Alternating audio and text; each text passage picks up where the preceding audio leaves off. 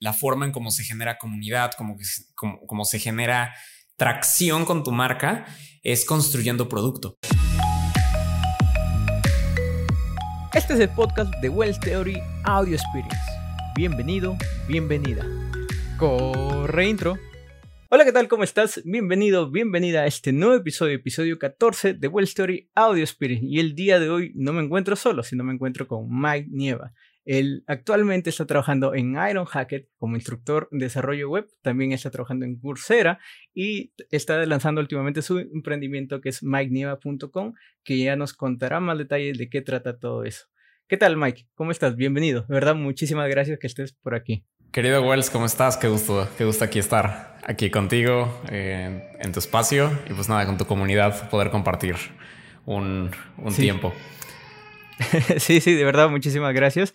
Eh, como te contaba al principio, yo te conozco del, de, bueno, he visto algunos de tus videos, no es que te conozca, sino que he visto algunos videos en, en Plaxi que he hablado mucho sobre marca personal y, y cuando tú lo comentas, lo, me, me, explotó el cerebro en esa vez, en esa ocasión, y porque no sabía nada de marca personal y desde ahí comencé a ingresar un poco más y bueno, esto también, el canal tiene que ver un poco con mi marca personal, lo que estoy desarrollando y como es genial y de verdad quería tenerte aquí conversando, hablando un poquito.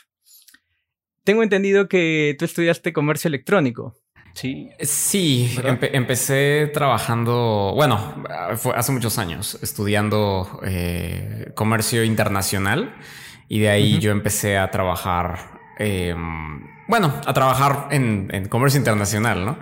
Eh, ¿no? no, no, tenía mucha experiencia al respecto con tecnología más que como hobby. Em, y después en la, en la misma carrera, habían era, era bastante interesante porque había algunas carreras de comercio electrónico y me empezaron a llamar muchísimo la atención y me fui hacia allá. Em, al principio comercio electrónico, pues, eh, o sea, era, era bastante ajeno, ya estaba apenas creciendo, pero era demasiado ajeno para para lo que yo estaba estudiando. Entonces no entendía muy bien cómo funcionaba, pero poco a poco lo fui conociendo y me fui metiendo bastante fuerte a estudiarlo a nivel programación. Eh, la programación lo empecé haciendo yo páginas web. Empecé yo con HTML y CSS, haciendo cositas así muy chiquitas. Y luego ya poco a poco durante la carrera, cuando entré a comercio electrónico, dije, ok, voy a empezar ahora a meterme ya fuerte a, a estudiar en código cómo se hace un proceso de PayPal. Eh, vaya, conocerlo un poquito más a, fondo. Y ahí fue cuando me empecé a enamorar y dejé de hacer comercio internacional, ¿no? ya básicamente no, no. O sea, todavía tengo mis recuerdos de conocer qué es un arancel, qué es una aduana, cómo se hace, cómo se hace un proceso de exportación importación, Incoterm, o sea, todavía esas cosas creo que jamás se me van a olvidar. Eh, pero pues al final del día eh, me encantó más programar, me encantó mucho el código, me encantó mucho construir.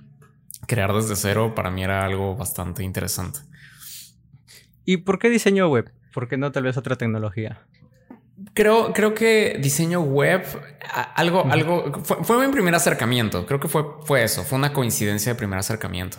Eh, cuando empezó, cuando empecé, cuando empecé con la web, em, algo que me pedí, que pedían mucho eh, era sobre cómo hacer una página. Y para mí era algo bastante atractivo y, se me hacía bastante curioso cómo hacerla. Y a partir de ahí empecé. Fue, fue simplemente curiosidad por el, por el área de, diseño web. Eh, luego conocí JavaScript y dije, ok, esto es otra cosa. Y ahí me di cuenta que era otro mundo totalmente diferente. y ahí, ahí sí me explotó todo, porque me di cuenta que yo no sabía absolutamente nada de programación. Eh, HTML y CSS no es programar. Entonces eh, tenía yo que meterme a estudiar JavaScript. Y luego ahí encontré todo el mundo que existe eh, de lenguajes de programación. O sea, todo el todo, o sea, es muchísimo. Y dije, bueno, voy a empezar poco a poco y bueno, ahí fueron los años venideros de estudiar, estudiar, estudiar. Yo vi un poco de JavaScript, pero la verdad es que me asusté y me, me, regresé porque también estaba viendo HTML, CSS, pero dije JavaScript, me pareció una locura, pero, pero lo conozco de nombre nada más, muy poco, la verdad. pero bueno, Siempre, entonces siempre has venido desarrollándote como desarrollador web. Sí, sí, siempre, siempre, siempre, siempre. Eh, empecé como, y, bueno, estudié un, tiempo Ruby, porque probablemente JavaScript uh Ruby, Y, mis primeros apps completos fue con Ruby on Rails. Fue, fue en esa época donde todo el mundo estaba empezando a hacer full stack apps muchísimo más profesional. Eh, y, me encontré con, bueno, más que profesional, porque profesional siempre ha existido, ¿no? Pero más allá de eso es más rápido. Eh, y Ruby on Rails me llamó mucho la atención. Empecé a estudiar un poquito de Ruby, eh, cómo funcionaba el framework eh, con Ruby on Rails. Y luego ya de ahí dije, no, me regreso a JavaScript porque todavía, o sea, sí está bien, pero me, sigue gustando JavaScript y me cambié, me regresé otra vez a estudiar JavaScript más profundo. Python también lo intenté, Python me gustó. Pero nada, JavaScript para mí siempre ha sido un lenguaje, probablemente porque fue el primero que me ayudó a, entender cómo funciona el modo de programación. Entonces me he metido mucho, tal cual ha sido mi, enfoque total a JavaScript. Claro. ¿Y no, no inicia por ahí, o tal vez en algún momento usaste algo de comercio con, con desarrollo web? Con, perdón, con, sí, con desarrollo web, con las startups. No, la, verdad fue, interesante porque empezamos con un blog, hice un blog eh, cuando, cuando era muy, o sea, cuando estaba todavía muy joven, ¿no? De, de aprendiendo web, sabía un poquito, pero bueno. E hicimos un pequeño blog Em, utilizábamos, bueno, utilicé Blogspot em, y luego a partir de ahí utilizaba los, o sea, cambiaba los templates con HTML y CSS y trataba de hacer algo, algo, algo suficiente. Em, y empecé yo a hacer algunos, algunos de... A, a, diferentes profesionales de comercio les empecé a hacer algunas páginas para ellos de sus cursos, de información, actualizaciones y yo de paso aprendí un poco. Eh, pero bueno, básicamente fue nada más de comunicación. Fue, eran páginas totalmente de comunicación informativas. Eh, pero nunca me aventaba a hacer una aplicación muchísimo más compleja, ¿no? Siempre me daba bastante miedo empezar a... Sí, sí veía el comercio electrónico, pero decía, uy, no, este cuando lleva seis años programando, ¿no? Eh, obviamente fue antes, ¿no? pero sí, uno, uno se asusta al inicio.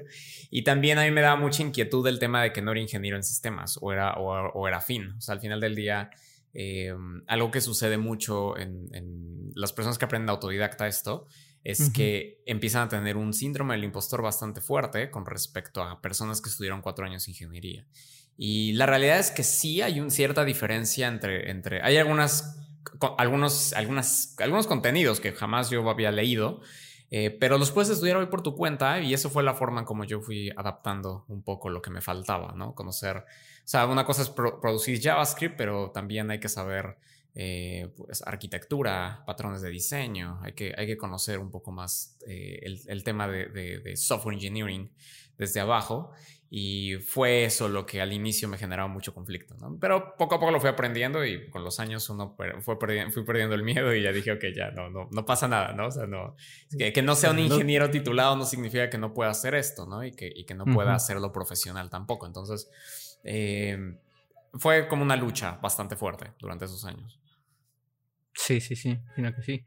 ¿Y cómo es que inicias en el mundo de las startups o cómo ingresas al mundo de las startups? Empecé, eh, yo empecé estudiando muchísimo en una, en una, en una plataforma que se llama linda.com. Em, busqué muchas plataformas de estudio y la que, y bueno, eh, era linda.com y una empresa de, em, dicho que se llamaba Polak, eh, llamada Code School. La empresa se, llamaba, se llama Code School. Em, más adelante, Code School fue adquirida por Pluralsight y Linda.com fue adquirida por Microsoft a través de LinkedIn. Entonces, em, pero esas fueron mis dos plataformas con las que empecé yo a estudiar, con las que empecé. Todavía me recuerdo mi primer profesor en, programación dentro de Linda.com, Simón Alardais. Em, empecé yo con él a estudiar fundamentos de programación, cómo funcionaba y demás. Y poco a poco me fui metiendo y siendo muy autodidacta. La realidad es que todo mi camino fue muy, lo hice muy solo, o sea, lo fue, fue, fue buscando muy, muy solo todo esto, hasta que llegué ya a una comunidad que se llama Mejorándola. Eh, Mejorándola era la comunidad de Freddy Vega y Christian Vanderhans mm. y tenía una comunidad súper, súper bonita de gente que le gustaba programar y realizar cambios y mejoras en la web. Entonces empecé por ahí y en algún punto lanzaron una plataforma de cursos y yo me propuse, o sea, en, una manera muy, muy estricta, de que si quería yo triunfar en esto, tenía que conocer más gente de este sector. Y me traté de ser, dije, necesito llamar la atención, necesito ser una persona que pueda, que pueda generar atención a, a, Freddy y a Cristian y pueda al menos yo demostrar que, que, sí sé hacer esto. Em, y entonces me traté de ser el mejor estudiante de Mejorándola en ese tiempo con su plataforma y conecté con Cristian, conecté con Freddy, me dieron la oportunidad de trabajar con ellos y para mí fue una oportunidad enorme, ¿no? o sea, creo que toda mi vida les voy a agradecer infinitamente por esa apuesta que hicieron conmigo. Y luego de eso eh, me fui a Ciudad de México. Eh, fue, fue, fue una etapa donde querían entrar a abrir México fuertemente y yo muy feliz dije, pues vamos a hacerlo, ¿no?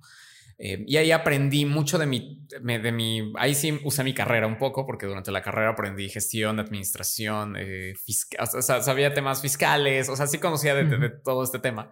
Entonces pude administrar muy bien, eh, pues lo que era, lo, lo que era mejorándola en, la, en Ciudad de México. Luego se volvió Platzi y, y estuve cuatro años y medio con ellos trabajando, trabajando como country manager. Eh, ah, me, divertí mucho. La verdad es que fue de las experiencias más, más enriquecedoras de mi vida. Pero también al mismo tiempo extrañaba programar, porque mucho de ese tiempo eh, sí estaba ya en tecnología, ya estaba en el mundo de las startups, conocí un montón de gente, me la pasé bastante bien. Pero ya también había, una, había un sentido de, necesidad de, programar. Y a, muchos, y a muchas personas que programan y que empiezan a crecer en puestos de, de management, es común que les pase, que sientan que, que, que, ya no pueden hacer más, ¿no? Ya, ya, no van a estar programando todo el tiempo y es algo que les gustaba mucho. Em, y a mí me pasó. A mí me, yo, yo, en un punto dije, no, ya no, ya no quiero, ya no quiero hacer administración. O sea, administración está bien, está marketing está ok, ventas está ok, pero quiero yo hacer, hacer programa, quiero programar, ¿no? Entonces me despedí, les agradecí mucho, o sea, con todo el dolor en mi corazón, porque eran, fueron, o sea, para, para mí era, era, un, era un equipazo, o sea, que yo creo crecí 10x en esos cuatro años. Em, y luego ya eh, renuncié y dije, ok, voy a empezar a programar, ¿no? Y ahí fue cuando empecé a descubrir otras cosas. Ahí, ahí fue cuando, cuando salté al ruedo y dije, ok, va, va otra vez. Ahí me di cuenta que no salía absolutamente nada de programar porque en cuatro años apareció, eh, apareció una tendencia enorme en React, Angular estaba en, un muy buen apogeo, estaba, yo, había empezado con Backbone.js, ¿no? Eso ya se había muerto hace años y yo, yo estaba, yo, pensé que sabía programar, ¿no? Eh, pasó el tema de cloud, empezó a crecer muchísimo, eh, el mundo de integración continua, DevOps, nuevos perfiles de programación. El frontend ya no era persona que diseñaba, el frontend era un es un profesional que trabaja un cliente con miles de requests, response y, y, todo en simultáneo. Entonces ahí yo me di cuenta de, wow, estoy tan desactualizado como, como, como empecé, ¿no? Creo que ahora sí estoy en problemas, ¿no? Eh, y esa fue mi primera parte, ¿no? O sea, creo que la verdad es que me divertí bastante con Platzi y, aprendí muchísimo. Eh, pero algo importante es que yo, yo sabía que iba a bajarme seis escalones probablemente, ¿no? O sea, ya haber llegado a un punto donde dije, bueno, ya puedo estar más tranquilo, puedo seguir haciendo esto y puedo profesionalizarme más, ¿no? O sea, conocer más sobre cómo se hacen negocios, finanzas, eh, ventas, administración de empresas internacionales. O sea, podría hacerlo, pero si en algún punto dije, ¿quiero esto? O sea, no sé si quiero esto. Y di un step down y me, y me, fui, a, y me fui a programar, ¿no? Pero hoy ya lo alcancé otra vez. Hoy ya me siento mucho más...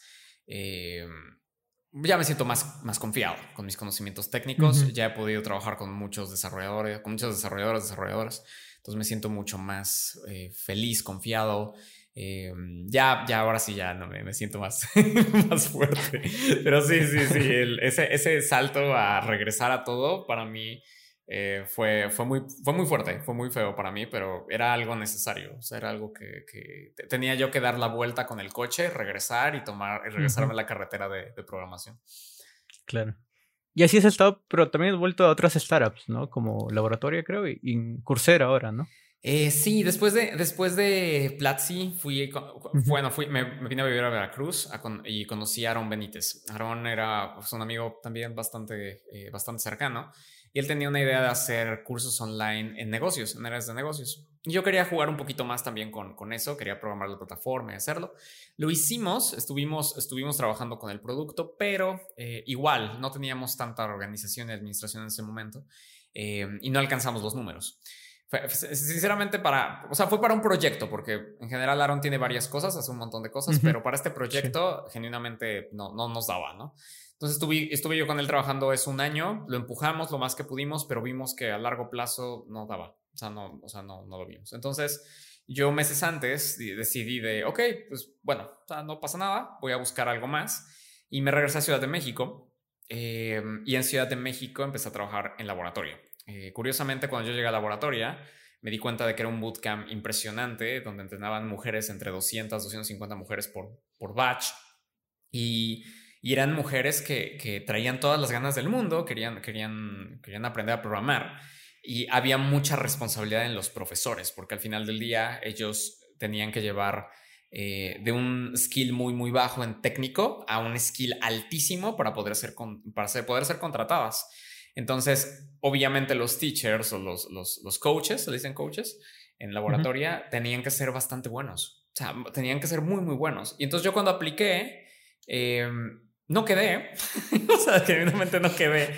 Y dije, wow, no me sirve absolutamente nada de lo que aprendí en Platzi como como country manager o todo lo que aprendí con Aaron gestionando una startup y demás. No, esto para acá no me sirve absolutamente para nada porque el rol requiere que tengas un muy buen nivel técnico y conozcas el mercado tecnológico dev. Entonces, no, no, no, o sea, lo, lo que hice fue, eh, yo hablé, todavía recuerdo con Lucille, Lucille Baratier.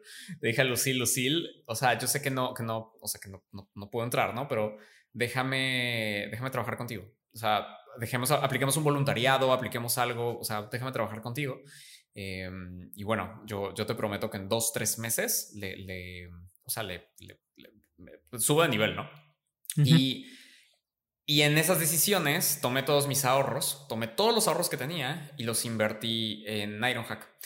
Eh, busqué un bootcamp y dije, ok, o sea, este laboratorio es un bootcamp, pero yo necesito pagarme un bootcamp, ¿no? Porque necesito aprenderlo ya. Entonces pagué un bootcamp, el bootcamp de Ironhack, y en Ironhack me metí a aprenderlo en friega, ¿no? O sea, me, metí, aprendí, fui, o sea, estudié un montón. Eh, y pues bueno, o sea, afortunadamente lo aprendí bastante bien y, nunca había estudiado tan rápido en la, en la vida, Wells. O sea, nunca, nunca había, había abierto documentación de arriba hacia abajo. Jamás había aprendido tan rápido en mi vida y pues nada, lo, lo, lo superé, lo, lo encontré, lo, lo desarrollé. Y, ya, ¿no? O sea, y de repente empezó todo a brillar, ¿no? Porque todo empezó a tener sentido, empecé a recordar un poquito todo mi, todo, todo lo que yo había aprendido antes, todo lo que había yo estudiado, como que empezó a helarse otra vez. Y, en el laboratorio estuve dos años. Em, y gané mucha experiencia. Algo que aprendí ahí fue hacer diseño instruccional esto es algo que jamás había aprendido a hacer. O sea, yo pensé que sabía, pero no sabía ni un carajo. Eh, yo pensé que sabía hacer cursos, yo pensé que sabía diseñar un programa educativo. No, no, no sabía absolutamente nada. Cuando yo cuando, cuando entré a la laboratoria, veo realmente lo que es un, lo que se hace un, lo que hace un diseñador instruccional, la estrategia que se necesita para cada concepto, revisión de ejercicios, cómo se van a revisar estos ejercicios, bueno, con testing, entonces el diseñador instruccional trabaja muy de cerca con otro de para hacer los testing, eh, explicaciones, videos, recursos, tiempos, horas, eh, todo, todo y, todo esto empaquetado para que podamos meterlo en costeo y que pueda, que pueda, y que podamos nosotros tener un muy buen precio en Bootcamp, ¿no? Entonces, para mí, para mí era impresionante no saber eso, ¿no? O sea, era, era, no, no, no sé, no sé hacer absolutamente nada de educación en este sector como, como yo creía, ¿no? Eh, algo que a lo mejor en Platzi me pasaba mucho, ¿no? Yo sabía mucho business management, pero no sabía cómo trabajaba el equipo de educación. Y aquí fue donde, wow, nunca conocí al equipo. O sea, genuinamente nunca me, me preocupé por bajar y ver los, las áreas de educación y todo lo que hacen. Y hoy ya me doy cuenta de que sí, eso. o sea, trabajar en educación no es solamente hacer cursos ya. O sea, sí hay un proceso de investigación, hay un proceso de trabajo, hay un proceso de revisiones métricas, testing. O sea, sí, sí, grandísimo. Y ahí me estudié. Ahí básicamente me. Bueno, pero has aprendido un montón, o sea, de, de lo que sabías a decir, comienzo de nuevo, ¿no? O sea, saliste de tu zona de, zona de confort demasiado fuerte, ¿no? Es como que, ok, sabía un montón acá, vuelvo como voluntario. Es, sí. de cierta manera. Pero, o sea, estaban diferentes etapas de las startups, ¿no? Por lo que puedo entender. O sea, porque estuviste al inicio de Plaxi, ah, mejorándola, y luego en laboratorio que ya estaba más estructurado, ¿no? La pregunta fue, ¿qué tan, qué tan complejo es estar en diferentes eh, etapas de startups eh, y trabajar con ellas? Con Platzi, la, la, etapa más complicada fue que el dinero no es infinito. O sea, estamos, había una métrica bastante interesante que usábamos ahí, que era cuántos meses de vida tenemos, ¿no? Como startup. Entonces uno decía, tenemos dos meses de vida, tres meses de vida, cinco meses de vida, un mes de vida. Entonces era, era, era, era jugar con ese, con ese mundo eh, de incertidumbre. Y es algo que en las startups pasa, ¿no? O sea, Platzi hoy es grandísimo y va creciendo y la pandemia le dio mucha, mucho, auge, mucho auge y oportunidad y eso está bastante bueno. Eh, yo en serio estoy prendiendo las velas de que en 10 años eh, Platzi triunfe y, y se coma todo la TAM eh, y entre a otros mercados. Yo, yo la verdad espero que, que suceda, eh, pero también me da mucha... Mm, y al mismo tiempo, porque ni siquiera son perros, y al mismo tiempo me, dio, me, me, me da mucha mm, felicidad ver cómo se empezó todo, ¿no? Como, como al inicio era grabarlo desde nuestras casas y seguir desde ahí. Yo hacía todo el community management desde mi escritorio, ¿no? Desde una computadora que tenía ahí un HP, que ahí trataba de hacer su mejor esfuerzo, pero pues ahí hacía lo, posible. Eh, sí, no, era, era, era interesante. Y luego Y Combinator y luego encontrar este mundo de aceleradores, levantamiento de capital. Eh, San Francisco, Silicon Valley. O sea, también para mí fue un mundo totalmente nuevo. Em, y conocer eso también me dio mucha perspectiva. Más adelante, eh, no tal vez no a nivel de programación, pero para así entender lo, lo valioso que es este ecosistema. O sea, ahí es donde yo pude valorar muchísimo a toda la gente que se dedica a tecnología. Em, sí, eh, eh, ahí entendí por qué los sueldos son tan altos. Ahí entendí por qué, porque con tecnología puedes acelerar eh, progresos, producto, eh, puedes cortar costos, puedes ayudar a una, persona con un script súper bien armado, puede sustituir 10 eh, actividades, 15 actividades, pues obviamente eso, eso va a costar mucho, ¿no? Eh, entonces, eso, eso era algo que yo empecé a, reconocer en Silicon Valley cuando yo estuve en Y, Combinator con, con, el equipo y éramos 10 personas. O sea, en ese momento éramos, éramos un equipo muy chiquito. Era, estaba, estaba Freddy, era, estábamos, en los inicios estábamos Freddy, Cristian, eh, estaba Leónidas, Adán, Juan Pablo Rojas. Eh, sí, era, éramos, éramos un montón de, de, personas con, cierta experiencia, no la de hoy, pero sí con cierta experiencia para poder hacer cosas, ¿no? Este, y lo que siempre, y lo que le aprendí a Freddy y a Christian, que eh, ellos siempre fueron muy ambiciosos y eso también para mí, eso también a mí se me quedó toda la vida. O sea, dije, siempre tengo que ser ambicioso y tengo que perseguir un estilo de vida que a mí me guste, ¿no? Y va a doler y va a ser doloroso y va, va, va a costarnos mucho dinero y va, y va a costarnos mucho, mucho, o sea, nos va a doler, ¿no? Pero necesito ser ambicioso, o sea, necesito alcanzar, alcanzar eso. Entonces, mucho, mucho del esfuerzo que ya hice años posteriores fue tratar siempre de estar en startups. O sea, eso, eso para mí ya fue un must. O sea, creo que el, si les puedo dejar una lección con esto es, en entren con startups. O sea, son, son, sí son arriesgues, sí pueden morirse las empresas muy rápido, puede pasar, pero al mismo tiempo tienen un, una, o sea, tienen una oportunidad de crecimiento exponencial. Y, creo que eso, es, es, parte de... laboratorio ya estaba más, ya estaba más consolidado, pero pues igual, también sigue siendo un startup, tiene que escalar rápido. Eh, o sea, sí, sí, sí, sí, también había, había ese tema. Em, y bueno, las, obviamente, ¿no? Ya no va a hablar de Coursera, Ironhack y demás, que también ellos también están en este mundo, pero, pero eso básicamente fue el, el, el aspecto. Em, sí, es complejo, es más, creo que es más complejo al inicio. Cuando tú estás en una startup que no sabes si va a pasar, si va a triunfar, creo que es más difícil, tienes que hacer un salto de fe. Y hay que mantenerse eh, a un ritmo bastante rápido, ¿no? Porque es, o sea, sobre todo al inicio es probar y ver si funcionó, si no continuar porque te queda un mail de vida, ¿no? Sí, claro, totalmente. No, y, y, no, te, no te lo esperas. Un día puede ser que, oigan, tenemos un mes de vida, ¿no? Y pues no lo vamos a lograr, ¿no? Y pues muchas gracias, ¿no? Eh, pasó, me pasó a mí con Aaron, ¿no? O sea, ¿saben qué? Pues este, para este proyecto específico, pues simplemente ya no tenemos presupuesto y pues es cierto, pues no, ni modo que, que, pase otra cosa, ¿no? Entonces, aprender de la, o sea, creo que uno, uno en un startup donde se está ganando es divertido y tiene, y tiene cierto caché y las noticias, salir en medios y, o sea, creo que eso está bien, pero eh, a mí me ayudó mucho también probar un poco de cuando una startup se muere, un proyecto se muere, ¿no? Simplemente no lo alcanza. Eh, ahí me di cuenta de lo, de, lo, de lo, valioso que uno tiene que ser eh, con sus planes personales, o sea, y, sus planes profesionales, ¿no? Em, entregarse totalmente a algo, en un proyecto como tal. Eh, sí, también tiene sus riesgos, pero digo, o sea, también es bueno saber que tú no eres esa empresa, tú no eres ese startup. Si se muere ese proyecto, no significa que tú vas a fracasar posteriormente, ¿no? Sino más bien es, ok, este proyecto falló, separar muy bien esa parte personal y el proyecto. Y entonces tú sigues, porque si no, cada vez que emprendas, cada vez que hagas una startup, vas a pensar que tú eres el culpable de todo. Em, y a veces puede ser por sí, por tu mala gestión, pero también muchas otras puede ser por una por un mal timing también. O sea, eso, eso, eso es este, eso es algo que hay que aceptar, ¿no? Y, y, y, creo que en este mundo tecnológico sí es muy, sí es muy chévere, pero también es muy exigente y, a veces no tenemos poca empatía con este, con este, con este mundo tecnológico. ¿Y nunca empezaste a tener tu propia startup o se te pasó tal vez por la mente? Pues antes, antes de, bueno, había otra cosa que yo hacía antes en la universidad. Hice una empresa con unos amigos, con Iván y con Rodolfo, que, que son amigos que ahorita hacen otras cosas, pero bueno, fue divertido. Eh, hicimos una startup que se llamaba Conexión y era una startup eh, enfocada en hacer streaming para universidades. Y de las cosas que hicimos, o sea, digo, era una, eran pequeñas. Eh, ahí conocí a Santiago Zavala, gente de 500, es súper interesante.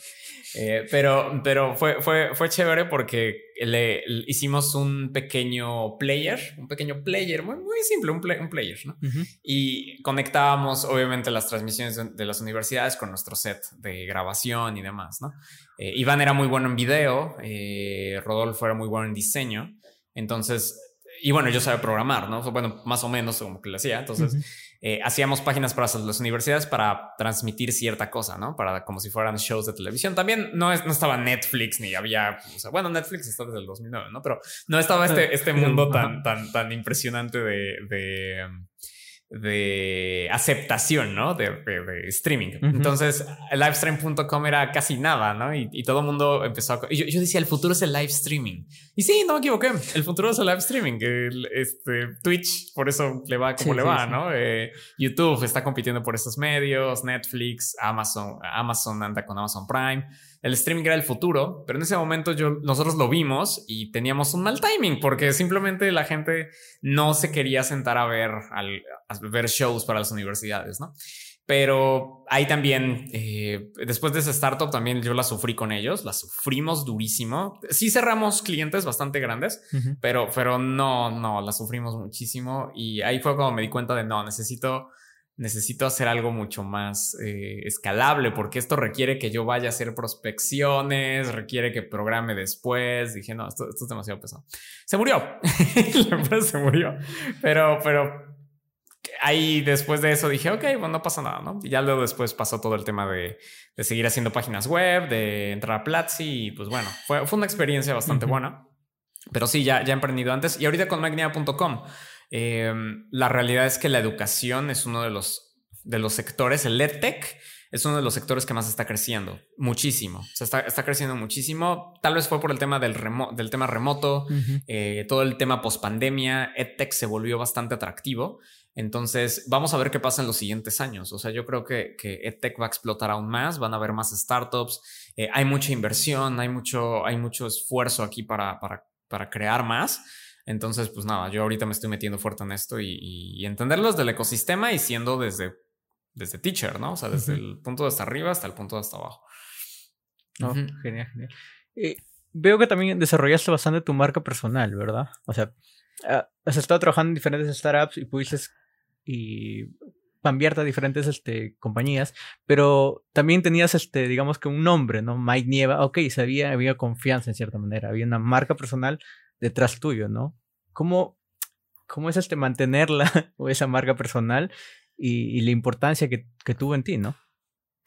Em, creo que es algo, algo interesante con las marcas personales en, tech, es que cuestan mucho trabajo, em, pues no, pues sí quiero decir viralizarlas, pero cuesta, es, es, un poquito más de trabajo porque usualmente los desarrolladores no tienen una marca personal como, sí, como, como, como un influencer instagramero de fashion, ¿no? O sea, usualmente, usualmente en, desarrollo, la forma en cómo se genera comunidad, como, que, como, se genera tracción con tu marca, es construyendo producto.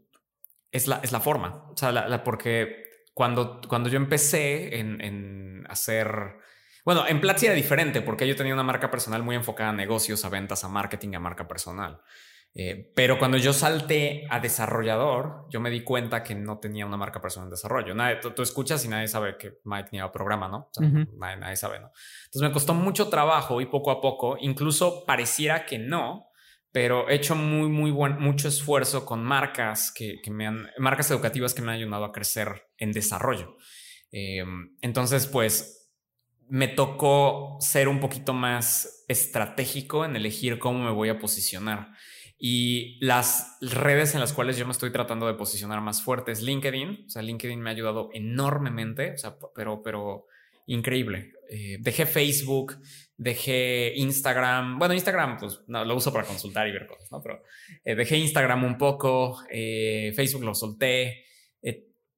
Twitter más o menos, Twitter ahí lo mantengo más o menos, pero fue LinkedIn mi esfuerzo y ahorita quiero empezar a trabajar más en Twitch quiero hacer cosas con Twitch. La, verdad es que yo soy muy bueno haciendo live action, porque lo hago como en vivo, siendo profesor. Yo, yo soy muy bueno en live action. Eh, pero traté de ser YouTube, pero la verdad es que hacer videos y todo lo que haces tú, Wells, y todos los que hacen toda la gente creación de contenido en edición y todo eso es, es, difícil. Eh, y yo la verdad es que no, no, no me da el tiempo ni la vida. Entonces, las dos, me tengo que concentrar en, pocas redes, ¿no? Entonces, voy a, ahorita LinkedIn es, ha sido mi fuerte. A partir de ahí yo he encontrado gente de reclutamiento, he encontrado personas de, de, bueno, que me hayan ayudado a posicionarme a trabajar con ellas a nivel de desarrollo de cursos instruccional. Eh, me, me, ha ayudado mucho. GitHub, algo, algo también interesante es que GitHub es una red social que no es, no, yo no he tenido ningún contacto directamente desde GitHub. O sea, sí he participado en foros, trabajando en alguna librería, open source y demás. Pero las verdaderas oportunidades me han llegado con LinkedIn y luego saltan a ver mi GitHub. Entonces, es, es una conexión como, como vínculo, un vínculo así. O sea, no, no, no entran a GitHub a ver mis repos, ¿no? Sino más bien es que ya los atraje en LinkedIn, es cuando entran a ver mi, GitHub. Y en GitHub lo, pues, lo, tengo, lo, tengo, lo tengo bien, ¿no? Lo tengo, lo tengo bien posicionado. Entonces, esa es así, básicamente mi, mi, estrategia. O sea, todo, todo trabajado así. Y Twitch voy a ver qué tal me va, ¿no? O sea, porque yo sé que es un mercado que es difícil a nivel de educación y tecnología, pero es mi fuerte. Entonces creo que, creo que va a pasar por ahí y, y, yo quisiera yo estar, ah, he visto algunos streamers que les está yendo bastante bien eh, y he visto qué es lo que hacen, cómo trabajan todo, cómo, cómo, cómo desarrollan en vivo eh, y me encantan sus métodos de enseñanza. A mí Dudev lo hace excelente, Carlos Asaustre lo hace maravilloso. Eh, hay, uno, hay, un, hay, un, hay, hay un par de, un, dos, dos desarrolladores españoles que se llaman Desarrollo Útil en Twitch espectacular, programan brutal en vivo, eh, utilizan, utilizan boards para, para, para, explicar un patrón de diseño, o sea, lo, hacen espectacular, ¿no? Entonces, creo yo que mucho del esfuerzo en EdTech se va a ir hacia el mundo live y en, ahorita todavía está empezando, pero en algún punto va a ser más fuerte. O sea, Twitch va a ser algo bastante relevante para educación. Entonces, quiero empezar a, a saltar hacia allá y concentrarme en esas dos redes son las dos redes que, me quiero concentrar. Y obviamente, si quieres ver mi Instagram, pues sí, no, no voy a encontrar. No vas a encontrar mucho, pero, pero bueno, es la idea, es la idea, es la idea. Y, yo te hablé por ahí, ¿no? Felizmente que estuviste.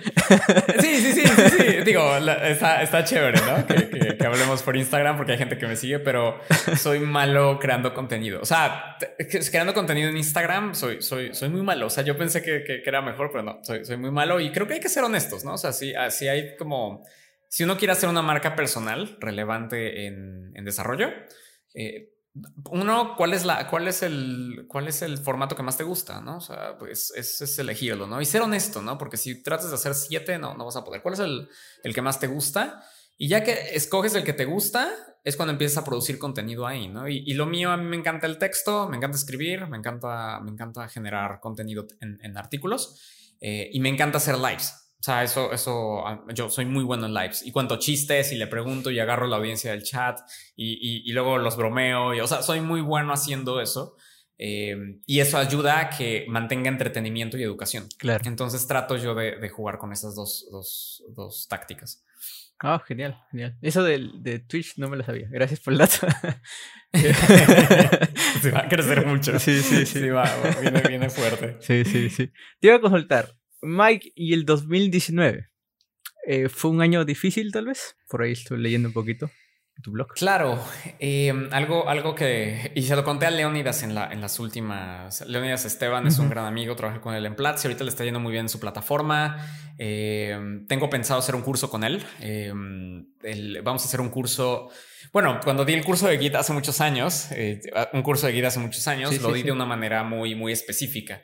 Eh, ya han pasado casi ocho años, nueve años desde que di ese, tipo de cursos y quiero hacer un curso mucho más profundo. Y yo ya le había contado a Leo que yo necesitaba hacer un curso más profundo de, de Git. O sea, creo que me quedé con muchas ganas de hacer un curso mucho más profundo. Entonces, con Leo voy a trabajar un curso en los siguientes meses. Eh, vamos a lanzar un curso de Git, eh, línea de comandos en Git. Y lo voy a explicar como, como me hubiera encantado que me lo explicaran a, profundidad, ¿no? Entonces, eh, va a estar divertido, va a estar bueno. Em, y yo le platicaba a Leo y le contaba a Leo que tuve un problema en 2019 que em, me descubrieron un tumor. Em, eh, sí, un, tumor en el... En, se llama feocromocitoma. Este, este tumor ataca las glándulas suprarrenales y las glándulas suprarrenales son las encargadas de producir hormonas dentro del cuerpo. Entonces, lo que hizo esta, esta, este tumor fue apretar las, las glándulas suprarrenales, o sea, e, exprimirlas, liberando una gran cantidad de hormonas. Estas hormonas en grandes cantidades pueden generarte un infarto de un golpe, pueden generarte problemas, problemas mentales, eh, demencia, puede generarte un nivel de ansiedad brutal, eh, muerte sin, o sea, sentir que tienes muerte inminente, o sea, fue, y todo eso lo, lo viví, ¿no? En, en, un periodo de tiempo durante, durante el 2019. Eh, y yo ya había llegado a, un cierto punto. Ya estaba yo trabajando en laboratorio, ya tenía un cierto nivel, ya estaba, estaba creciendo bastante fuerte. Y desafortunadamente me, me tumbó. Eso, eso me tumbó. Y ahí me di cuenta que yo no me cuidaba. También algo, algo bastante interesante es que el mundo de desarrollo te exige que estés actualizado, que estés viendo, que estés aprendiendo de frameworks, que estés, que estés todo el tiempo sentado trabajando, ¿no? Em, y yo no me cuidé. O sea, yo, yo invertí cantidades enormes de tiempo en, en, en pues no sé, en, triunfar, ¿no? En triunfar lo que es un desarrollador. Entonces me equivoqué y pues en ese momento cuando me dijeron del feocromocitoma y el tumor, eh, venía por unas grandes exigencias, eh, grandes exigencias personales. Y ahí es cuando dice el estrés te mata, el estrés te puede matar.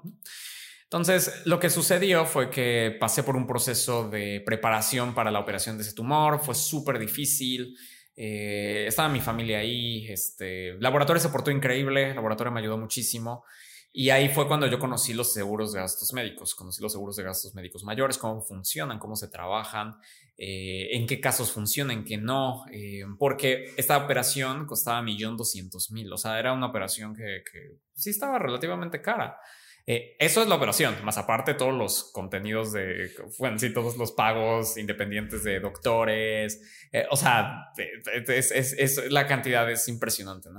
Entonces, algo que yo me di cuenta fue que después de, después de utilizar el, seguro de gastos médicos y entenderlo y ver cómo se genera, porque también fue difícil, o sea, también los seguros de gastos médicos que pagas, ellos se defienden también por saber si lo que estás haciendo no es, no es, no es falso.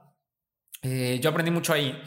Y nada, em, el artículo que escribí fue, habla sobre mis últimos cinco minutos antes de entrar a operación. Eh, y, literalmente me, dijeron que podía morir. O sea, era, era o sea, una alta probabilidad que podía morir, ¿no? Entonces, em, para mí era, era bastante, pues, eh, pues era bastante triste porque pues, yo al inicio yo decía, pues, fuck, ¿no? Dándole que, o sea, ya se acabó, ¿no? Me quedé en la mejor, en la mejor parte de la película, ¿no? O sea, apenas iba a conocer el ecosistema y vamos a hacer cosas, ¿no? Entonces yo estaba un poco triste por eso, pero también al mismo tiempo estaba un poco tranquilo en ciertas cosas de, bueno, eh, todo lo viví bien, ¿no?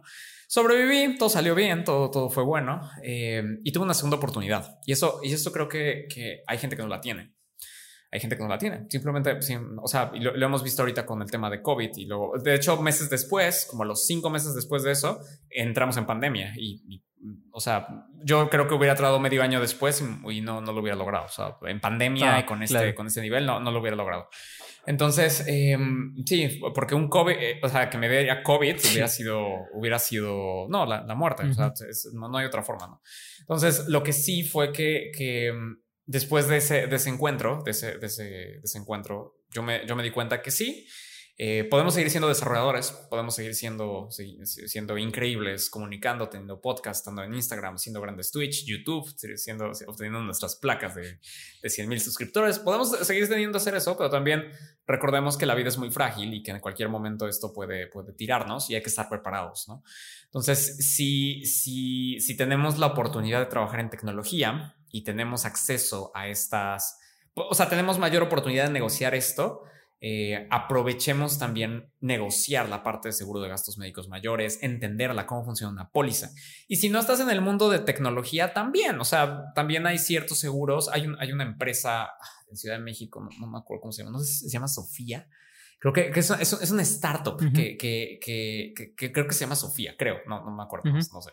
Pero, pero es, es una startup que, que les ayudan a, a gestionar seguros. Eh, y bueno, hay mucha gente que se está metiendo ahorita al tema de seguros y explicar cómo funciona. Eh, vale mucho la pena, vale, vale mucho la pena si, si, la empresa no te lo da, buscar uno propio eh, y empezar a conocer sobre esto, porque nosotros como desarrolladores seguimos creciendo, ¿no? Entonces, pensemos un poquito más a futuro. O sea, nuestro plan de carrera profesional de voy a aprender React, luego Next.js y luego voy a aprender... Eh, Machine Learning con JavaScript y luego voy a empezar a hacer, eh, no sé, voy a hacer inteligencia artificial, voy a aprender estadística más profunda, matemáticas, que, que, es un buen camino, probablemente vas a ser muy bien remunerado. Eh, y voy a seguir con el inglés, voy a seguir haciendo estas cosas, sí, pero también tengamos un plan en caso de que algo pase que hay que hacer, ¿no? Y, y, y es también algo que yo aprendí, ¿no? O sea, algo, algo en mis 20 y durante todos mis 20 eh, me sentía yo todavía muy, muy joven, ¿no? O sea, me sentía como, sí, tengo 20 años, ¿no? Hoy tengo 34 años, ¿no? Y, y, y, ya, a pesar de que me sigo sintiendo joven y, niño y me hago para acá y todo, eh, ya, ya llegué a ese punto donde necesito pensar un poco más qué, qué, qué va a pasar, ¿no? O sea, qué va a pasar en 15 años, porque en 15 años eh, ya tengo 50, ¿no? Entonces necesito pensar que, que, cuál es el plan, qué es el camino. Si voy a emprender, lo voy a hacer ahorita. Si no quiero aprender, ok, lo voy a dejar de lado, ¿no? Si quiero tener un canal de YouTube, o que me voy a tardar cinco años en hacerlo, que pues, pues cinco años es, es ahorita, ¿no? Eh, si tengo que hacer Twitch, voy a hacerlo ahorita. Entonces tengo que planear mucho eso y le platicaba yo a Leo y ahorita lo comento, Wells. O sea, lo, lo, que, lo que yo aprendí mucho de, esa, de ese acercamiento a la muerte es eh, tener claridad y objetivos de vida eh, que, nos gusten, ¿no? Que, que, sean, que sean relevantes. También ahí yo decidí, yo, yo quería tener hijos, ¿no? Entonces eh, ya hablé con mi pareja y todo y, y, ahorita tengo un hijo de un año, un mes. Eh, y pues sí, o sea, era algo que yo decía, no, todavía estoy muy joven, ¿no? Pero era algo que yo ya quería hacer y era algo que también ya me, me, me, me faltaba. Entonces eh, dije, no, ya, ya estoy listo, ya, ya, o sea, no tengo 18 años, 17 años, como que te llevas el mito toda la vida de, uy, todo va a estar mal. Este, y también muchos me dijeron, no, tener hijos está súper difícil. Eh, no te lo niego, sí es difícil, eh, pero también al mismo tiempo era algo que yo a mí, yo ya necesitaba también. O sea, yo, yo, yo sí quería, yo tenía en mi mente de, pues sí quiero formar una familia. O sea, sí, sí, sí me interesa, ¿no? Em, entonces, en este camino, o sea, en, todo este camino, em, creo que me ayudó mucho a madurar, me ayudó mucho a entender qué es lo que quería. Y madurar no significa que tengas familia, sino más bien madurar, entender mucho el objetivo de vida que quieres, ¿no? O sea, si quiero, si quiero vivir esta vida, o sea, esta vida de programador intenso, bueno, que al menos sea que lo aceptaste y que ya vas a aceptar que vas a vivir, ¿no? Así que quieres hacer familia, sabes que va a ser difícil, va a costar mucho dinero, va a ser, ok, voy a aceptar esto y vamos a seguir este camino y vamos a hacer un plan, ¿no? Vamos a, vamos a ver cómo funciona. Em, y eso me ayudó mucho, ¿no? Entonces, creo, creo, que, creo que después de eso, y yo escribí ese artículo el día de mi cumpleaños, porque, eh, no sé, me han pasado tantas cosas que, que, no sé cómo, cómo, cómo, cómo vayan a seguir siendo la vida, no sé qué es lo que siga después, pero quiero yo que si me vuelvo a enfrentar a algo así, o sea, esté muy contento de decir, ok, o sea, todo muy bien, ¿no? Ya, ya, ya, ya, ya, ya viví la película, ya me, me divertí, hice lo que tenía que hacer, genial, ¿no? Todo, todo chévere. Y creo que todo el mundo debería tener la oportunidad de irse así. O sea, es, es, algo, es algo, o sea, yo, yo viéndolo de frente, yo dije, wow, o sea, sí es como las películas, o sea, ya te vas, ¿no? O sea, ya, ya se acabó, ¿no? Y, y, para mí fue de, wow, o sea, no, no, no, no quiero volver a vivir esa sensación de, e, el problema no es, el, no es saber que vas a morir, el problema es que sientes remordimiento con respecto a si algo te faltó. Y en ese momento sí, yo decía, me faltaron muchas cosas. Dije, sí, me, faltaron muchas cosas. Y hoy por eso dije, no, o sea, no sé si es un año, dos años, tres años, no, no sé si son 20 días, ¿no? No tengo idea si me dieron más tiempo o menos tiempo. Pero dije, no, ahorita el tiempo que necesito es, es, es, es, irme rápido, ¿no? O sea, quiero hacer un curso de Git, vamos, Leo, vamos a hacerlo. Vamos a hacer cursos en Coursera, quiero empezar a hacer cursos en Coursera, eh, quiero empezar a moverme por acá, por allá, este, nada, quiero, quiero quiero, quiero tener familia, vamos a darle, eh, quiero tener un set bonito y todo, pues ahí va, y va poquito a poquito. Entonces, em, sí, es básicamente esa tirada y pues eso es, ese, fue un artículo bastante bueno. Sí, sí, sí. Eh, sí, bastante bueno. A mí me gustó, me gustó, me gustó eh, por, por, varias partes que dijiste, se había apuntado también, por ejemplo, el trabajar al límite, ¿no? También me pareció interesante lo, cómo lo planteabas. Y te quería hacer una pregunta justo en esa parte. Dice, por años trabajé al límite pensando en que desperdiciaba cuando era no era productivo cada segundo. O sea, en ese tiempo tú pensabas, imagínate, un domingo tal vez no estoy haciendo nada, estoy viendo una película, ¿podría programar en ese momento? Sí. ¿Sí? Sí, sí, la, cultura, la, mira, algo, algo que pasa en los bootcamps, y yo lo vi en laboratorio, en el laboratorio un poquito menos, pero lo vi también. En Ironhack lo veo mucho, em, en Platzi también lo veía mucho con los estudiantes hay una presión enorme por, por aprender, pero, pero sin estrategia. O sea, creo que, creo que sí hay que aprender todo el tiempo, o sea, y eso es algo pues todo en educación, ¿no? o sea, obviamente el aprender es, es mi herramienta, ¿no? Pero también eh, hay que ser estratégicos de cómo, de, cuándo aprender y, también, no, porque tu cuerpo no puede estar aprendiendo todo el tiempo, o sea, no, no, no te cansas, es, ah, ya no lo absorbes igual tienes que estar bien descansado. Entonces yo eran turnos hasta así, decía, ok, me voy a parar a las 7, voy a trabajar todo, termino a las 5 y luego de 6 a 1 de la mañana, ¿no? Seguirme aprendiendo el curso de Udemy de 100 videos, ¿no? Entonces yo, yo hacía eso y, y, sí crecí bastante, o sea, sí, sí crecí, pero también era cierto que ya no aprendía igual, o sea, no aprendía a la misma velocidad, ¿no? Pero yo sí me sentía mal si no estaba aprendiendo todo el tiempo, porque sentía, creo que es un poco como el FOMO, ¿no? O sea, del fear of missing out eh, de que te estás perdiendo todo. o sea, ya salió React 16.8 beta. No, pues tengo que aprenderlo ahorita ya. ¿no? O sea, o sea, sí, pero, pero, pero, pero hay que, hay que, hay que tener mucha estrategia de lo que quieres aprender y saber que te va a tomar tiempo y, listo, ¿no? Entonces, yo ya maté eso. O sea, ya, ya también para mí. Eh, a veces me pasa, o sea, a veces, por ejemplo, los sábados, así es como, ah, sí quiero estar aprendiendo Next.js, ¿no? Y quiero profundizar y quiero saber cómo funciona. Pero también algo, algo, que, algo que hago es, ok, tengo dos horas, ¿no? De, de, esto entre semana, solo dos horas, ¿no? Entonces, concéntrate dos horas y vas a tratar de explicarlo y aprenderlo bien y listo, ¿no? O sea, no vas a pasarte ocho horas leyendo, leyendo la documentación. Eh, eso es mi caso, ¿no? O sea, también yo sé que también ustedes si, están jóvenes, 20 y 21 años, tienen toda la vida y pues obviamente pueden hacer, tienen toda la energía posible, ¿no? Pero yo, ya, ya, a veces yo me canso más, entonces necesito también eh, ser muy estratégico con todo, ¿no? O sea, con, y también saber pasar tiempo con la familia, saber pasar tiempo con los amigos, eh, no solamente hablar de trabajo, también, pues sí, este, a mí me encantaba bailar salsa. Entonces, ahorita también está parte de mis planes, ¿no? Necesito, necesito volver a hacer eso, porque la combinación de, de diferentes, eh, de diferentes inputs hace que el output o la manera en cómo ejecutas tu profesión se vea más interesante. Entonces, sí necesitamos estar eh, en diferentes ambientes para poder funcionar mejor. Entonces duerman bien. O sea, yo sé que suena cliché, pero duerman bien, coman bien. Es, la otra. Y váyanse a ver al médico. Eso también ayuda mucho. Eh, nada, todo muy bien, chévere. Te veo el siguiente año. Váyanse tranquilos. O sea, ya, ya, ya está, ¿no? Ya, ya me siento me siento tranquilo. Eh, yo jamás me había hecho un check-up, Wells. O sea, nunca me había hecho un check-up y ya luego descubres que tienes cosas ahí. Y dices, ok, tengo que, tengo que arreglar esto, que una caries, que tienes que checar. Si o sea, un bug, un bug. esto es un bug en el cuerpo, ¿no? Entonces hay que arreglar el bug en el cuerpo. Ságanse de debugging, por favor, de ese cuerpo. Sí, definitivamente. Eh. Pero y después de, de, todo lo que te pasó, tú decides emprender ahora con tu nuevo proyecto, mynieva.com. ¿Cómo, ¿Cómo así es que lo lanzas y cómo te va? ¿Cómo está yendo ahorita?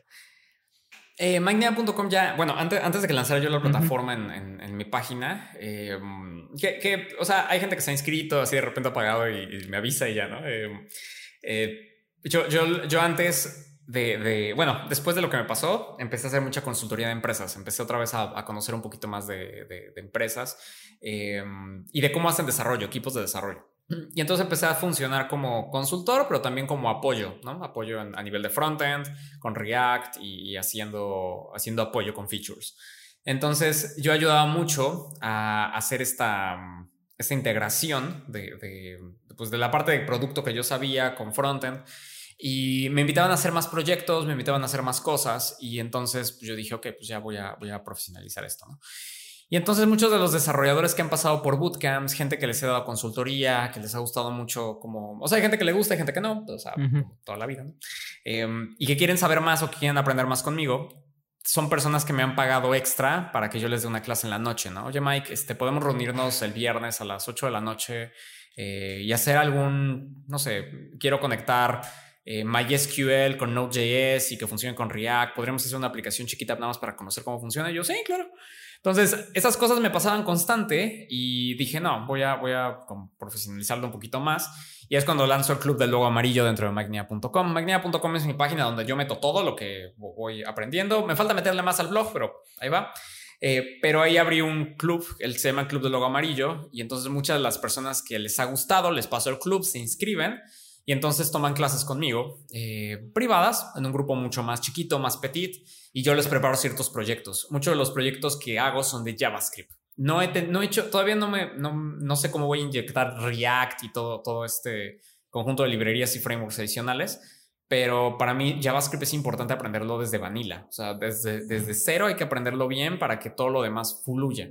Entonces, el club está enfocado plenamente a JavaScript, o sea, enseñarles cómo funciona un closure, cómo funciona, eh, cómo funciona el paradigma de programación orientada a objetos bien, programación funcional, cómo se maneja bien todo, todo, todo el esquema teórico y práctico de JavaScript, porque una vez que lo entiendes ya lo sabes aplicar prácticamente, el resto es fácil. Entonces, por eso empecé por el club. Más adelante quiero meter proyectos de React dentro, proyectos de Angular, proyectos de Vue, a lo mejor en algún punto, pero ahorita es puro JavaScript y yo lo que enseño ahí son, son grupos privados conmigo donde hacemos proyectos reales a punta de puro JavaScript. Y, y, obviamente, ¿no? Es como, wow, qué difícil. Sí, pero te juro que vas a aprender un montón. La idea no es que lances esto y lo vendas, sino más bien que aprendas lo máximo posible para que cuando hagas un proyecto real, digas, ah, ok, JavaScript es más sencillo, ¿no? O sea, ya, ya, ya, la esto ya lo aprendí, y es como, sé, sé, sé qué significa una, una, promesa, sé que es un callback, porque yo me he tocado, me ha tocado a muchos amigos devs que, que sí, o sea, ejecutan el callback, pero tratar de teorizarlo y tratar de bajarlo cuesta mucho trabajo. Entonces ahí lo analizamos, a ver cómo funciona un callback, se piden más cosas, a ver qué dice la documentación de Mozilla. Ah, pues piden estas tres cosas. Bueno, hay que empezar a trabajarlo de esta forma. Em, entonces sí, el club en magnia.com y pues nada, es, es, es, un, es un site eh, project que tengo eh, y yo muy contento de, de, seguirlo por ahí, la verdad. De verdad, muchísimos éxitos en eso. Eh, me gustaría hacerte unas preguntitas rápidas, ¿toque? claro que sí. tres consejos para las personas que, están, que quieren iniciar en el mundo de la tecnología. Em, encuentren, el primero, encuentren a un, a un a una mentora, mentor, profesora, profesor, que les guste mucho su estilo, de comunicación. Van a encontrar muchos cursos de programación, muchos, en YouTube, en Udemy, en plataformas como Platzi, o sea, van a encontrar mucha gente, mucha gente que va a dar JavaScript el mismo contenido. La gran diferencia es el estilo del profesor y cómo lo comunica. Entonces, encuentren uno que les guste. Ese, es el primer paso, ¿no? O sea, porque puede ser que ustedes están con uno y no les gustó y digan, uff, seguro son todos así o es el culpa del lenguaje. Es, depende más de la comunicación del, instructor. Primera, encuentran a una mentora, mentor, un profesor o profesor que les guste mucho. Eh, segundo, em, a mí me gustaría mucho que empiecen trazando en, tiempos, o sea, en cuánto tiempo quieren aprender cierto lenguaje. La idea no es que yo, yo, sé que hay muchos programas educativos. De hecho, en Ironhack nosotros promovemos que aprende, te enseñamos en nueve semanas, ¿no? Y sí, la verdad es que sí lo puedes aprender en nueve semanas. JavaScript, sí, o sea, se puede, pero también hay que hacer, hay que hacer estratégicos, ¿no? O sea, ellos están full time, casi 10 horas conmigo trabajando todos los días. Pues, obviamente lo tienen que alcanzar, ¿no? Eh, traten de darse mucha empatía con los tiempos, planeen mucho sus tiempos. Ese sería mi segundo parte. O sea, ténganse mucha empatía, planeen mucho sus tiempos en cuanto quieren aprender tecnología eh, y dense un, un, mínimo de, no sé, tres meses. O sea, esto no, no, no, es, no, es, no es algo que a ustedes les va a costar 10 años, pero tampoco quiero decir que lo van a aprender en tres días. Entonces, dense el tiempo para, para, para, para aprenderlo en, cierto tiempo, tres meses, cuatro, cuatro meses, etc. Y el último, yo, este, este yo creo que puede ser controversial, a alguna gente le gusta, a gente que no. Me he encontrado gente que dice, claro, y hay gente que dice, no, Mike, eso está mal, no deberías enseñar jamás así. Em, el tercero es si tú tienes un framework y tú, si tú empezaste aprendiendo React en lugar de aprender JavaScript, en el mundo. Llama, bien, mi hijo, mi hijo dice no quiere, no, no, quiere aprenderlo. Estoy de acuerdo. Em, si tú aprendiste React em, y, y luego saltas a JavaScript, no está mal. Esto es importante. O sea, si tú aprendiste Angular y luego saltaste a JavaScript, no está mal. Lo importante es que empieces. Y en su momento, cuando sea el momento, cuando tú lo consideres, aprenderás los fundamentos. No, porque hay mucha, hay mucho empuje a que empieces fuertemente con la sintaxis, con los fundamentos, pero te olvidas plenamente. ya les digo, ya les gusta, ya les gusta. Empiezas fuertemente con la sintaxis y luego pasas directamente al framework y ese es el camino, pues, que siempre hemos escuchado, pero Muchas veces yo he hecho el camino inverso y ha funcionado también bastante bien. En las dos aprendes los fundamentos, aprendes cómo funciona la sintaxis, todo, o sea, igual, pero hay muchas personas que necesitan ver el producto final y luego le van haciendo ingeniería inversa.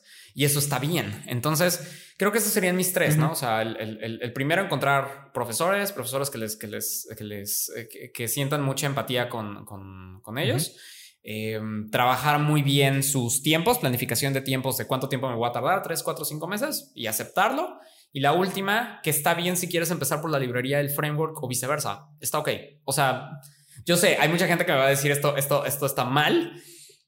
he dado educación cinco años. Les juro, les juro que es por un tema de ingeniería inversa. Así es, es por no todos aprendemos igual, pero todos llegamos al mismo objetivo. Entonces, tratemos un poquito de romper estos paradigmas de, que tiene que ser totalmente fijo.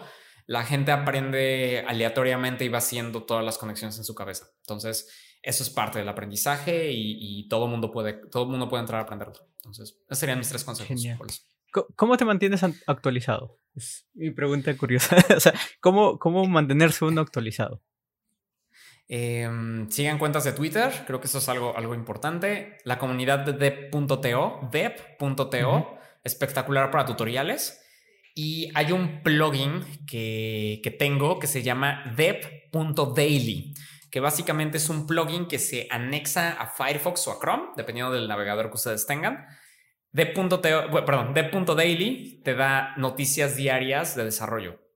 Em, entonces, a veces yo necesito encontrar un tutorial de punto .to. Necesito saber cómo, o sea, noticias del mundo tech de punto .daily. Y ahí estoy leyendo, estoy leyendo tutoriales, encontrando plataformas nuevas, encontrando, encontrando temas y usualmente yo le dedico una hora al día. No, no le dedico más porque uno puede pasarse toda, la, toda la tarde leyendo cosas y no ejecutar absolutamente nada, solamente leyendo, leyendo, leyendo. Entonces trato yo también de ser muy productivo con eso. Solo leer un poco de qué es lo que hay nuevo, o sea, tratar de entender, ah, Next.js actualizó, ah, genial, Nextout funcionó de esta forma, ah, genial, este, ya hay embajadores de Out0, ¿no? Saludos a Carlos Asaustro. Eh, o sea, hay, hay, hay, hay, como este, este conjunto de noticias en D.Daily que vale mucho la pena estar pendientes. Eh, entonces, pues nada. Luego, sacan, luego en D.Daily sacan propuestas. Eh, en Coursera también me pasó. O sea, Coursera estaban buscando devs y fue cuando yo apliqué y dije, pues a ver si entro, ¿no? Y entré, ¿no? Entonces, ahí en Dev.daily les pueden aparecer también propuestas enormes de, de, gente que hace ambassadors, eh, ¿cómo se les llama? Developer advocates, que también son súper necesitados en la industria. Entonces, esos son como las, los lugares donde estoy. Twitter, de.to y de.daily. Son mis tres, mis tres, este, sí, que no vivo bajo la roca. son mis tres, mis tres recursos para saber que estoy, que estoy. No, no me vuelvo a pasar lo de Backbone. Les juro que no. Backbone JS lo quise, pero ya se había muerto cuando desperté.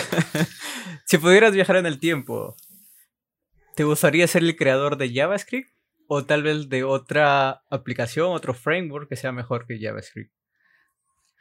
Bueno, si yo soy despertar, yo soy malísimo. O sea, yo sería malísimo. Yo no llegaría ya a escribir ese nivel. Yo no creo que tenga, yo no tenga la, la, facilidad de Brenda Knight.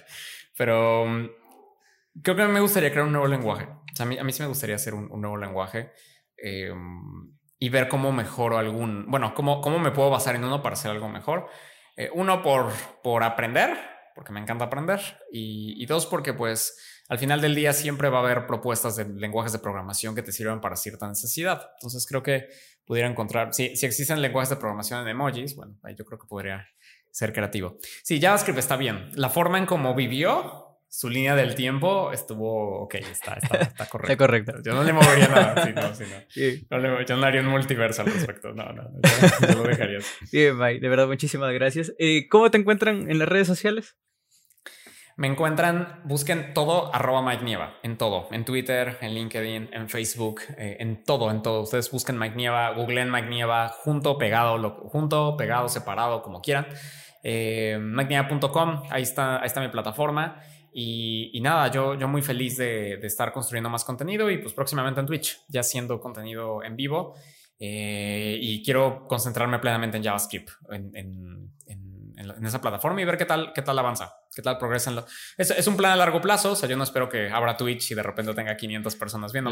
Este, pero algo importante cuando ustedes estén generando contenido, tener mucha paciencia, construir contenido valioso, llegar al público correcto, o sea, estarles comunicando que estás construyendo este tipo de, contenido y que les sirva para ellos y, darte mucho chance. Al menos un año, año y medio te vas a tardar construyendo una muy buena audiencia dentro del mundo de desarrollo. Entonces, tente mucha paciencia. Todo va, todo va a llegar. Genial, Mike. Solo disciplina. Disciplina. Listo. Muchas gracias de verdad por tu tiempo, por compartirnos esto. Ha sido muy chévere conocerte un poco más y poder saber un poco más de tu historia. De verdad, muchísimas gracias. Y bueno, no se olviden suscribirse, lo dejo en la descripción todos los enlaces de Mike para que lo puedan encontrar y seguir más contenido. No se olviden suscribirse, darle like y compartirlo con sus amigos. Chau, chau. Adiós. Muchas gracias por escuchar este episodio. Nos vemos la próxima semana.